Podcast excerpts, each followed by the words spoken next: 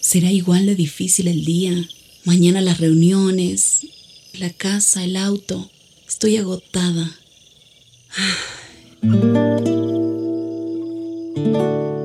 No importa cuántas cosas me hayan angustiado hoy.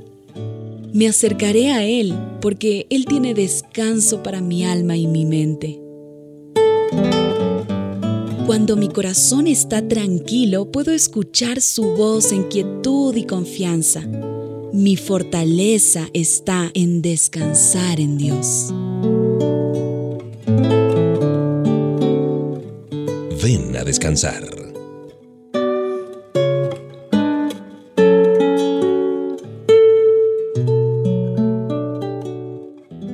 Aunque nos cueste creerlo, todavía existen lugares en el mundo donde el agua potable no es fácil de obtener y muchas personas deben caminar largas distancias para conseguir un poco de este preciado líquido para saciar su sed y para sus necesidades. Algo similar ocurre en el plano espiritual. Millones de personas transitan la vida sin satisfacer su sed interior. Ricos y pobres, sabios y analfabetos, famosos y desconocidos, marginados y poderosos, libres y presos. No importa el color de la piel o el trasfondo familiar, todos comparten la misma experiencia, el anhelo de algo que los llene de felicidad y les dé sentido a sus vidas. Muchos de nosotros hemos experimentado esa insatisfacción. La sociedad actual nos ha hecho creer que las cosas materiales, los logros académicos, las amistades, bueno, un sinfín de elementos podrían saciar nuestra sed espiritual, pero sabemos que eso no es así. Solo Jesús puede calmar esa sed, ahora y siempre. Si queremos alcanzar una vida de éxito, vamos a comenzar tomando la decisión de acercarnos a Cristo Jesús, nuestra verdadera fuente de agua espiritual que llenará nuestro corazón y dará satisfacción a nuestra existencia agua fresca y permanente para cada uno de nosotros. Hay una porción en la Biblia, en el Evangelio de Juan 7:37, que dice, el último día de la fiesta de las enramadas era el más importante. Ese día Jesús se puso en pie y dijo con voz fuerte, El que tenga sed venga a mí, ríos de agua viva brotarán del corazón de los que creen en mí. Así lo dice la Biblia.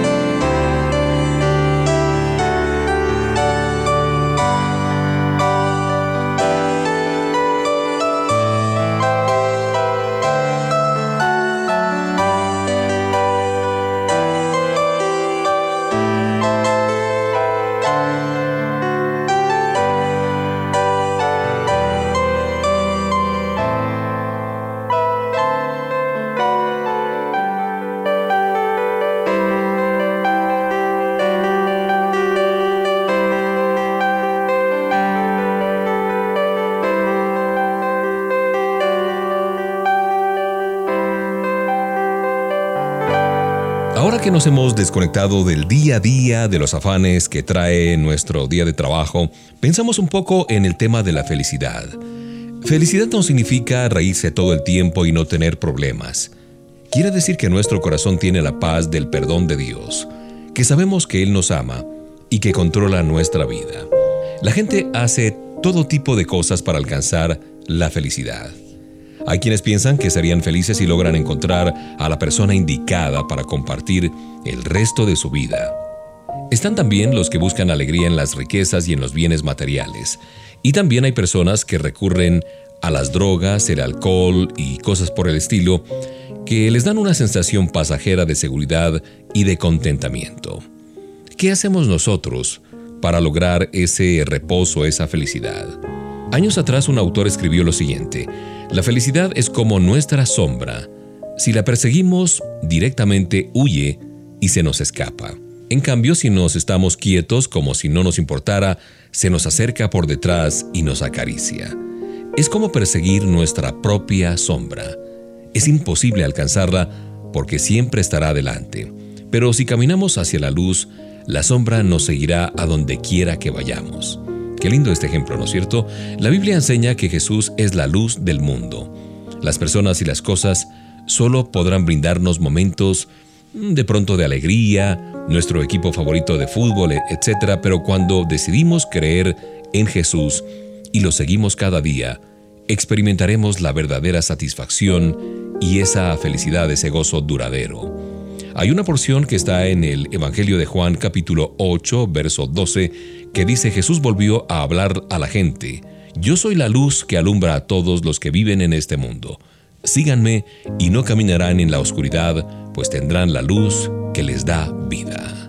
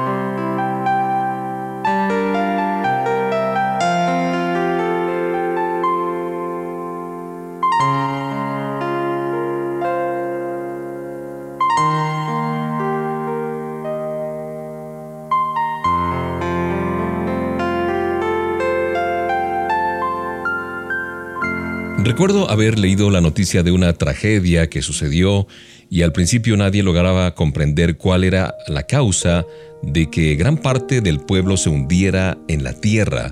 Todo había pasado tan rápido que la gente caminaba por la calle y hacía sus actividades cotidianas cuando de repente los edificios de la avenida central comenzaron a desplomarse. ¿Qué había ocurrido? se preguntaban todos los medios de comunicación. Los investigadores no salían de su asombro cuando descubrieron el origen de aquel incidente. Los túneles subterráneos de agua se habían secado y al parecer eso había debilitado de tal manera que no podían sostener todo el peso que tenían encima estos túneles. El vacío que dejó la falta de agua terminó destruyendo varias manzanas de este pueblo. Muchas personas corren el mismo peligro. En apariencias o aparentemente todo está bien, los estudios, la familia, los amigos, las finanzas, los proyectos, uno les pregunta, ¿están bien? Y todos dicen, sí, sí, todo está bien, no pasa nada. Pero a pesar de que se esfuerzan por sonreír y mostrarse felices, por dentro hay un vacío que no logran llenar. No es una sorpresa entonces cuando llega el día en que todo se derrumba, todo se desmorona. Porque el divorcio, las adicciones, los suicidios, la violencia familiar, casi siempre son manifestaciones externas de un profundo vacío interior. Pero si decidimos confiar en Jesús, la Biblia promete que Dios llenará nuestra vida por completo. Mira lo que dice el Evangelio de Juan 7:38. Ríos de agua viva brotarán del corazón de los que creen en mí. Así lo dice la Biblia, la Escritura, que correrán por nuestro interior ríos de agua viva podremos disfrutar entonces de una vida plena y gozosa, libre del temor a sufrir un derrumbe repentino. Cada día pidamos de a Dios que nos llene con su Espíritu Santo. Él nos ayudará y nos sostendrá en todo momento para gozar de una vida llena de sentido.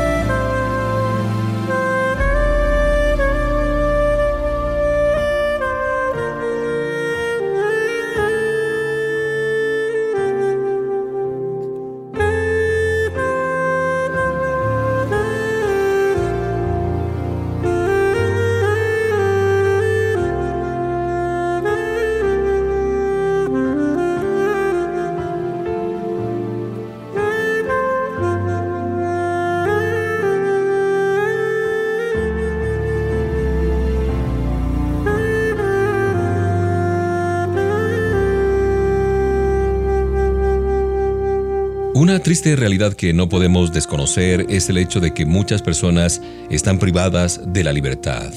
Vivir tras las rejas de una prisión, a decir de los que han pasado esta situación, es una experiencia muy difícil. Allí en cada celda conviven personas que han cometido diferentes delitos o crímenes, personas que no imaginaron ese futuro cuando eran niños, pero sus hechos y decisiones los llevaron hasta ese lugar en donde pagan sus culpas y deudas con la sociedad. Algunos durante pocos meses, otros quizás por muchos, muchos años. Hombres y mujeres que viven apartados de la comunidad, que ya no pueden ver a sus familiares, caminar por la ciudad, no pueden disfrutar de nuevos eh, amigos o nuevos paisajes cada semana. Seres humanos que perdieron uno de los valores más importantes de la vida, la libertad. Pero en todo el mundo hay gente que a pesar de no estar recluida en una prisión, viven como si lo estuvieran. Personas que trabajan, estudian, viajan, comen y duermen, pero no son libres en su interior. El orgullo, las tentaciones, los vicios, las adicciones, el odio, los complejos, la discriminación, el resentimiento, dominan sus corazones y no les permiten disfrutar de la libertad. Pero cuando un hombre o una mujer deciden creer en Jesús y reciben el regalo de la vida eterna, la palabra de Dios asegura que se convierte en alguien nuevo que puede disfrutar de la libertad. Ya no tiene que vivir angustiado ni atrapado por las preocupaciones, el pecado y el egoísmo, no. Ahora es libre para amar y vivir una vida plena. Así es que disfrutemos de la libertad que tenemos. Ya sea que estemos en una cárcel o fuera de ella, podemos encontrar en Jesús el amor, el perdón y la libertad interior que solo Él puede darnos. Abramos nuestro corazón y permitamos que Jesús obre en nuestra vida. El libro de Juan, el Evangelio de Juan 8:34 dice, Por eso si yo, el Hijo de Dios, les perdono sus pecados, serán libres de verdad.